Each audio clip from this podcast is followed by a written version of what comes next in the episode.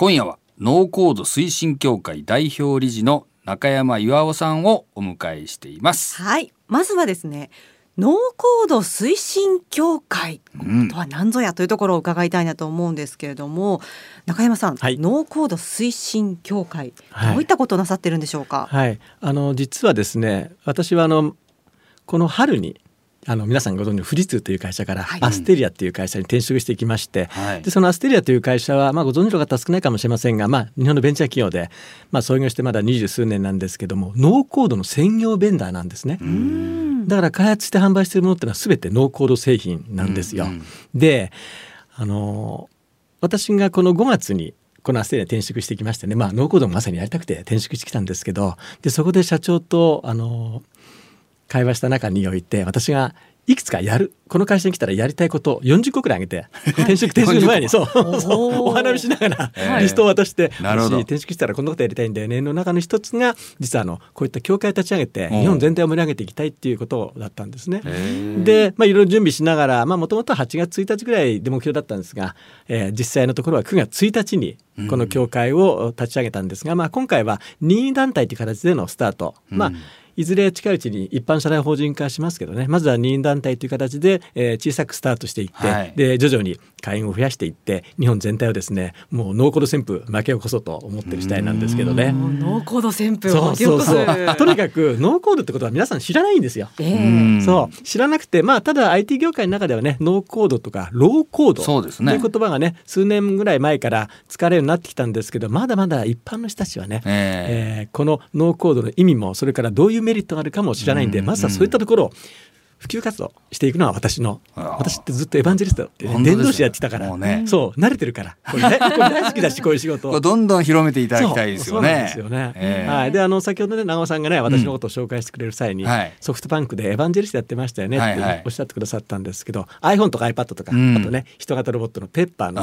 エヴァンジェリスト伝道師というはい。形で大体ね多い時はソフトバンク時代年間300回ぐらい。多い時は1日朝から夜まで1日4回の講演をね、ええはい、ずっと毎日やっているようなそんな、状態でした。で富士通に転職してきて、まあ、4年ちょっといたんですけど、うん。やっぱりそれもずっとエヴァンジェリストということはい。をずっとしてきたんですけどね。はい、でこれからはこのいかにしてどういう形でノーコードノーコードをね。日本に広めていくかっていったことをひたすら考えていくというわけです。はい。はい。日本のノーコード、現状としてはどんなところが課題なんでしょうか？まだまだねやはりその一般の方々その特に中小企業の経営者を含めて一般の方々はまだこのノーコードっていう言葉を知らないし、うん。どういった特徴があってどんなことができるのかも知らないしだからまずはそこですよね。だからその言葉を広めていく。うん、だから昔は誰もデジタルトランスフォーメーションなんてことは知らなかったでしょ。ええあと SDG とかって言葉もね、はい。ポッと出てきてね、はい。なんか誰でもが知ってるそんな言葉になってきましたけどもまずはこのノーコードという言葉を広めていきたいですよね。うん。つまり今まではノンプログラミングっていう言葉だとあなんとなくわかるかなと、うん。プログラミングしないことなんだよねと。でもノーコードって言われてもノンプログラミングってすぐ紐づかないでしょ。うん。そう。あの IT 業界ではコーディングって言うとねプログラムを書くことをコーディングっていうんでノーコードっていうと、あプログラミングしないことねってすぐ分かるんですけどね、うん。一般の方々はまだそこ分かんないからそうですよね。あれなんでノンプログラミングをわざわざノーコード分かんないだ誰やんだろうあれ、ね。でもノンプログラミングって言っといてくれたら方がね。説明しやすかったんですけど、ね、だからアステリアもずっとノンプログラミングという言葉を使ってきたんですけど、ああんまりいやうちもそうですよ。あそうでしょ？ノンプログラミングって言ってたのにノーコードノーコード言い出したんで言い出したんで。仕方がないからノーコードって言い言い出あしたれそれ最近？長尾さんのところは？いやここはやっぱ2年ぐらい。あやっぱそのくらいですよね、はいはい。そうそうそうそう。いや割と最近なんですよ。だから IT 業界が使い始めた言葉ってのはやっぱりタイムラグがあってうん。やっぱり多分45年かかるんじゃないかな、ね。一般の人たちに広がるまでに。うんだから来年再来年あたりが大きな、はい。うん激動の年になるとなるほど。予想してるんです。楽しみですね、はい。ところでなんですけれども現在の参加企業副代表理事はサイボーズのそうなんねですよ、ね。これがやっぱりやっぱり年バリューって大事で、ええ。誰がやっぱり幹部にいるかっていうのはとても大事なんですよね。はい。であのまた、まあ、私があの言い出しっぺっていうこともありますんで代表理事を務めさせていただいておりますけど、えー副代表理事としてはやっぱりサイボーズの青野さんもやっぱり年バリューある方なんでそういった方をやっぱり幹部社員に巻き込んでっていうのはとても重要な戦略だと思ったんですぐにお声掛けさせていただいたら2つ返事であ喜んでやらさせていただきますみたいな形で。そうですか。でもう一人があるでしょ？日本 DX 推進協会のはい。代表と、ね、トップのね森戸さんって。昔から親しい森戸さんなんですよ。うなんもう結構何回も一緒に講演したりとか対談したりとかしてる仲だったんでもう日本 DX 推進協会とは一緒になっていろいろ盛り上げていこうと思ったんでもうこの2人はちょっと副代表に入ってもらおうと。すんなり OK いただいてで、まあ、何人か理事の方が入ってもらってるっていうのはそんな状況です。なるほど。うん。はい。いや二つ返事でということはそう。皆さんおそらく課題意識は同じだっ持ってるたんですかね。の同じ課題意識なの、うん。そうなんですよ。でみんなもうあのその今日本の DX が抱えてる闇をみんな知ってるから闇。そう。それを解決するのはもう絶対ノーゴールしかないよねってすごい盛り上がるんですよ。へー多分それを長尾さんも同じだと思うんですけどね。僕闇は知らないんです。闇じゃないの？綺麗な綺麗なところを闇歩いてるんで。綺麗なとこ歩いてるの長尾さん。中山さんエヴァンジェリストとは違ってね、ええ。だから明るいところ闇を避けてるんで。今大違変う。そう。もう闇の中っていうか私もう教会立ち上げなんかやったことないから完全に闇の中なんですよ。本当ですか？何をやっていいかも分かんないしやることすべて全部初めてのことなんだからええ。ん全く闇の中を懐中電灯も照らさずに歩いてるそんな状況です。えー IT 業界にね襲われたりしないように夜道を気をつけね、でもね助けてくれる人いっぱいいるんでね。えー。そうですか。うん、明かり照らしてくれる人いっぱいいるからすごい助かってますよ。えー。多分ね今後長尾さんが相当明かりを照らしてくれるんじゃないかなと思って期待して今日も来てるんだけど。まあそれは任せてそうでしょあそうですか明るいところはね。強いもんねこの人が味方にするいえいえいえ。うん。今のところ手応えはどうですか？こう普及活動講演会もいっぱいこなして。そうなんですね。で、あの目標としては年内大体30社ぐらい、はい。企業団体としては30社ぐらいの方々が会員に入ってくればいいかなと思ってたんですけど、うん。1週間ぐらいでもうその目標クリアしちゃって。えもう今だいたい80近い、はい、あ企業さんから、はい、もうすでにあの正会員また特別会員という形でね会員に入ってもらってるんで、まあだいぶあの予想を上回るペースで会員さん集まってるんでね、まあ、いずれはまあ200人とかを超えるような規模にしていきたいと思ってるんですけどね。はい。推進力がすごいなっていう感じがしますね。だからやっぱりそこが皆さんと同じ共感できたんでしょうね。うん。あやっぱりこれからノーコードだよねっていったところでの、はい、皆さんの行動につながったんじゃないかなと思ってます。なるほど、はい、それだけ課題意識を抱えている人が多いのに日本でなかなかこうノーコードが推進していかない理由ってどんなところにあると思いますか？まずはねこれあの青野さんにもお願いしたんだけれども、はいテレビ CM で一切ノーコードって言葉は使われてないんですよ。使われてないでしょ。確かに確かに最近よく DX とかっていうああいった言葉はよく出てくるんだけど、そうですね。ノーコードって言葉は全然使われてなくって、うん。あの多分意図的に使ってないと思うんですよね。ええ。うん、なぜかというと説明しなきゃいけないから。さすがに15秒30秒の CM の中でうん。言葉の説明って言ったら製品説明できなくなっちゃうでしょ。そう。ね。だから多分入れてないんだろうけど、まあ、いずれそのノーコードって言葉がもうちょっと一般的になってきたら各社が一斉に使い始めると思うんですよ。うん。で有名なのはサイボウズのキントーンとか、はい。あとね意外と皆さん CM 知ってる見てるんだけどあの香取慎吾が出てるベースとかはいはい。あと稲垣吾郎君なぜかもっと SMAP 2人なんだけど、はいヤプリとか、はいあれ辺のがもう全部ノーコードなんですよ。うんそうなんですか？知らないでしょ？知らずにほ CM とんどね周り。ねあのノーコードだらけ。でもうずっと数十年前から皆さんこのホームページ作ったりとかするでしょ、うんホームページ作るツールまで全部ノーコードだからね今も。うん、あそうですか。そうなの意外と浸透してるんですね。でこれ驚いたことにあのソニーのプレステとかはい。任天堂とかのね、ああいったゲーム機あるじゃないですか。最先端のゲーム作ってる現場も今やもうノーコードでプログラミングしないであのゲーム作ってるんだって。ええ。それも20年前からの話なんだって、えー。この間聞いてびっくりした。へえつまり私たちは周りはもうノーコードツールだらけなんです。うん。実はね本当は知らないけど。あそうですか、その恩恵に知らず知らずに預かってただけで。預かってただけその言葉をまだ知らなかっただけなんですね。まああまりノーコードノーコード言い言いませんからね。そう言わないからね、なんかもう当たり前になっちゃったね。そうなん当たり前になっちゃってる、まあ、私たちはね、でも一般の方々知らないからもっともっと私たちみたいな教会が中心になって広めていこうかなと。思ってます、そうですね。そして2、3年後あたりにものすごい波が来るということですね。そうなんです。楽しみです。ねえ。楽しみです。であの実はあの調査会社で IDC ジャパンって長さんよく知ってる会社なんですけども、はいはい。来年の予測で来年2023年、はい。日本国内で新規に開発されるアプリケーションのうん。6割以上がもうノーコードローコードで開発されるっていうふうに言われてる。あそうなんーすごい6 6割以上ってすごいよね。だからねほとんどノーコードで作られてくる、うんそういう時代が来るから。なるほど、うんはい。ノーコードがかなり身近なところに来てるっていうのをちょっとひしひしと感じました。もうぜひ今後この番組でもどんどんどんどんノーコードという言葉を躊躇せずに使っていただきたいなと思うんですけどねうんえー、中山さんにはこの後もたっぷりお話伺っていきます。よろしくお願いします。はい、よろしくお。願いします。今夜はゲストにノーコード推進協会代表理事の中山五輪男さんをお迎えしての特別編です。はい。さあ、ここからはですね、ノーコード協会、ノーコード推進協会の今後のことについて伺っていきたいなと思うんですけれども、どんな活動をしていこうと思われてるんですか？はい、あの9月1日に発足しましたっていうね話はしたんですけどでまずあのつい先日、はい。本当につい先日第1回のえ総会を開きまして、はい、まあ大変多くの方々大体60社ぐらいの方々が参加してくれたんですけど、まあ、はいそこで大体1時間にわたって今後の活動とかねを説明したんですよ。うん。で大事なことはやっぱりその中でいろんな部会を立ち上げていくんです。なるほど。でまずはそのいきなり多くの部会立ち上げてもちょっと難しいんでまずは3つからスタートしようということを理事会なんかのえ承認を得まして一つがですね、えー出版部会。長尾さんもねいろんな本出されてますけどやっぱりノーコードに関することをもっと広めていくためにはやっぱり本がやっぱり大きな武器になっていくんで、いろんな種類の本を出していこうと、うん。それを司る出版部会というのを一つ作りましょうと、はい。それから、えー地方自治体だとか地方の企業も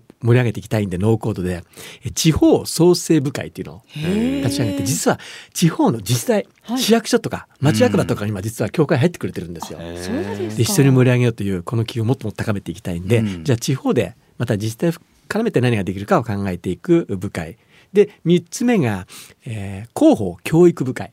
うん。はい。広報教育。はい、広報と教育を一つにしてね、もしかしたらいずれその中でさらに分科会で分かれちゃうかもしれないんですけど広報と教育はね。まずは広報教育部会っていう、まあ、この3つの部会を立ち上げていって、まあ、広報教育部会はいろんなその教育のプログラムを実施したりですとかあと認定制度なんかもねもしかしたら作っていくかもしれないし、うん。まあ、あとは広報的にはこういったラジオ番組でバンバンうん。紹介するとか、あとは、えーいろんな CM をね皆さんのメーカーさんの CM を変えてもらうだとかそういった働きかけをしたり、または自らいろんなイベントをねえーやっていこうと考えています。はい。出版もですし広報もですしみんなにこうどんどん知ってもらおうっていうのがね。とにかく知ってもらうことが第一なので、そうですね。はい、あのいかに知ってもらうかをひたすら考えていきたいと思っています。長尾さんどんな期待がありますか？いや本当ね、まあ、このノーコードっていうのはね多くの人に知ってもらいたいっていうかね、はい。まあ、ノーコードなのにその食わず嫌いっていうか自分たちでやればできるのにやらない人たちが多いんですよ。ツールはねまあさっき中山さんも言ってたんですけども実はいろんなのがあるんだけど、あのそれをねいちいち業者に頼もうとするわけ。はい。プログラムは書かなくていいのにやらないわけよ自分たちでね、長尾さんのところにもありますよね。あるんですけども、あの NOS でやってよみたいな。いやいや自分たちでできるんだっつって 言ってんでしょみえたいな。そうなの？お客さんは何？えあ自分たちコンサルティングさんにやってってきちゃうんだ設定してくれとかいうわけ。設定をちょっとやればねできるんですよ、ええええ。自分たちでも。だけどいちいちこうねあの頼むわけ。うん。だからそれはもう自分たちでできる方がいいんですよって言うんだけど、はい。なんだやってくんないのかよみたいな。そんな。じゃあノーコードのツールの意味ないじゃんねれそうなんですよ、うん。せっかくねノーコードなわけだからもう自分たちで変えられるのがいいんですよと言うんですけどね。うん。はい、うん。まあ、その辺をぜひねそうだよね。啓蒙していただくとね。啓蒙活動して変えていかないとね、マインドをね、うん知らないからまだできないってところもねあるかもしれませんもんね。も知りはねあとは食わず嫌いっていうのを少しねそうですね。変えていただいて、はい。何でも挑戦してみればそんなに難しいもんじゃないんで。はい。ね、はい。や本当なんですよね。そうそうそううん。そして地方創生にも力を入れていくっていうのは面白いですね。はい、これはもうとても大事なことだと思っていて。特にあの私はその富士通時代なんかもそうなんですけど地方を回ってきて講演ばっかりしてたんですね。はい。でいろんな商工会議所だとか地方の新聞社主催のイベントで講演してきたんですけどもそこで聞いてくる私の話を聞いてくれるのはほとんどが経営者ばっかりなんですよ。はい。で経営者と会話してるととにかく何やっていいか分かんない。世の中 DXDX って言ってるけど DX が分かる人材もいない。お金もない。だから何かやりたくてもやりようがないんだと、だから手をこまねいてるんだっていうのを聞いてあやっぱりこれはそうこの2つのねあの大きな課題を何とかしてクリアしなきゃいけない。でもそれが何なのか分からないんですよ多くの方が、ん。でもそこがノーコードといったものを知った瞬間にその会社って変わっていくしそれをいくつも見てきてるから、ええ。うん、それを、えー日本に広めていきたいと思ってるんですけどね。いやーこの間長尾さんも同じようなお話されてましたね、うん。あ本当。ですよ。ね、これ本当ね、ノーコードでやる、やろうとこうね、決意しないとね。そう。どうせデジタル人材なんか来やしないんだから。あ言ってた。地方なんかで来ないって。いくら いやいや本当ですよ。応募かけても来ないって言ってた、うん。もういませんしね。一人二人来てもね、そうなんですよね。活躍の場がないじゃないですか。あとねすぐ辞めちゃうって言ってた。うん、そうなんですよ。他のちょっとでも給料のいい会社ですぐ行っちゃうよとか言っねてたね。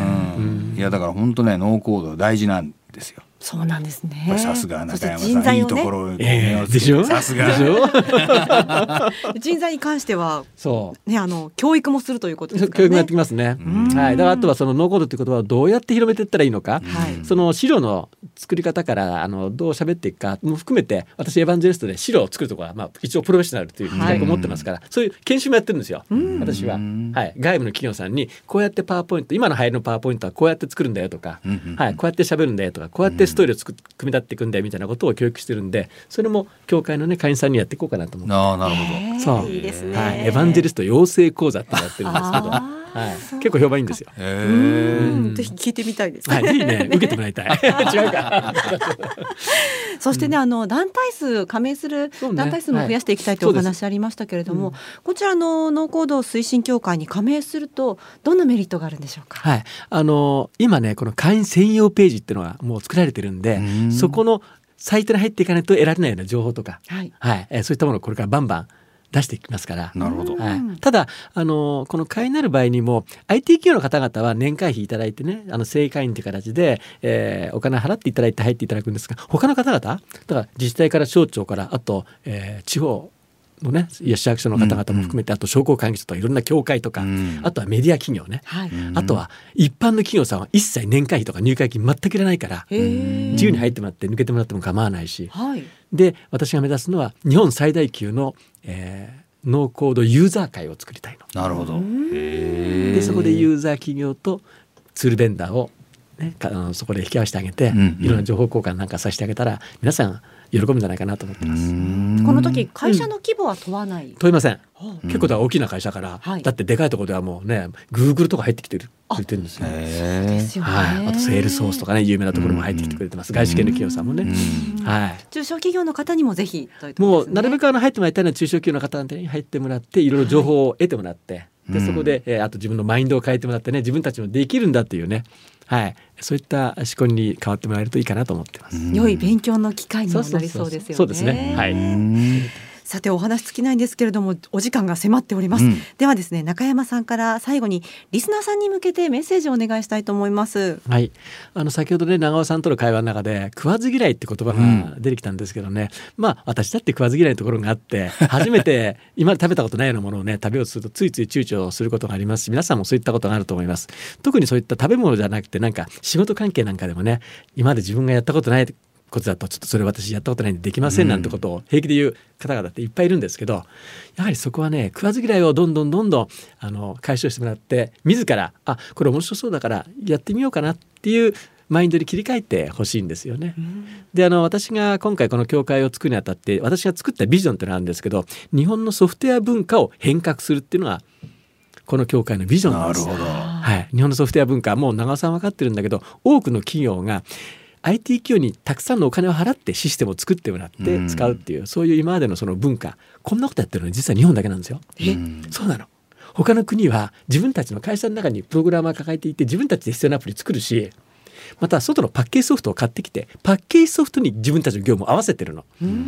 でも日本人ってどうしても自分たち専用のものを使いたがるんだよね。うん。だそうして当然お金もかかっちゃうしあとメンテナンス費用もかかるしあの大変なんですけどね、うん。だそこをちょっと柔軟にあの頭を切り替えてもらって今もうデジタル技術がどんどん進化していってノーコードツールっていう本当にわずかなコストで、はい。で自分でアプリケーション作れるなんていうねこの自分たちでアプリケーションを作る楽しみとか、はい、喜びみたいなんかもうん。ぜひねあの感じてもらいたいからぜひそこはね食わず嫌いにならずにノーコードにえー挑戦してもらいたいなと思います。長尾さんの会社それから私のアステリアという会社、まあサイボも含めていろんな企業さんがねたくさんノーコードツール持ってますから、うんあのトライアルって大体サービスああるでしょ？ありますあるでしょ？あり1か月間無料で使えますみたいなね。はいそういったものもぜひえー試してもらいたいなっていうふうに思いますよね。本当ねあのなんかブロックをね組み立ててなんか作るみたいな、うん。そんな感じ。そんな感じですよね。簡単にできます。マウスの操作でパッパッパッとアイコンを組み合わせるだけでできちゃうから、へえそうなんですよ。まず食わず嫌いをしないってことが大事なんですね。はいそうだと思います。はい。え今夜はノーコード推進協会代表理事の中山巌さんにお話を伺いました。中山さんありがとうございました、はいどうもありがとうごありざいました。がとうございました。長尾和弘ラジオで経営塾ではビジネスを成功させるための経営戦略に関することや日々の仕事の中での悩み事などについてコンサルタント歴30年を超える長尾さんが番組内でじっくりとコンサルティングいたします。皆さんからのご相談お待ちしております。相談投稿フォームをご活用ください。番組のホームページや過去の記事ポッドキャストのページから入ることができます。またメールの場合は ka.joqr.net keiei.joqr.net です。さらに番組のツイッターへのメッセージでもお送りいただけます。採用された方には1000円分のクオカードをプレゼントします。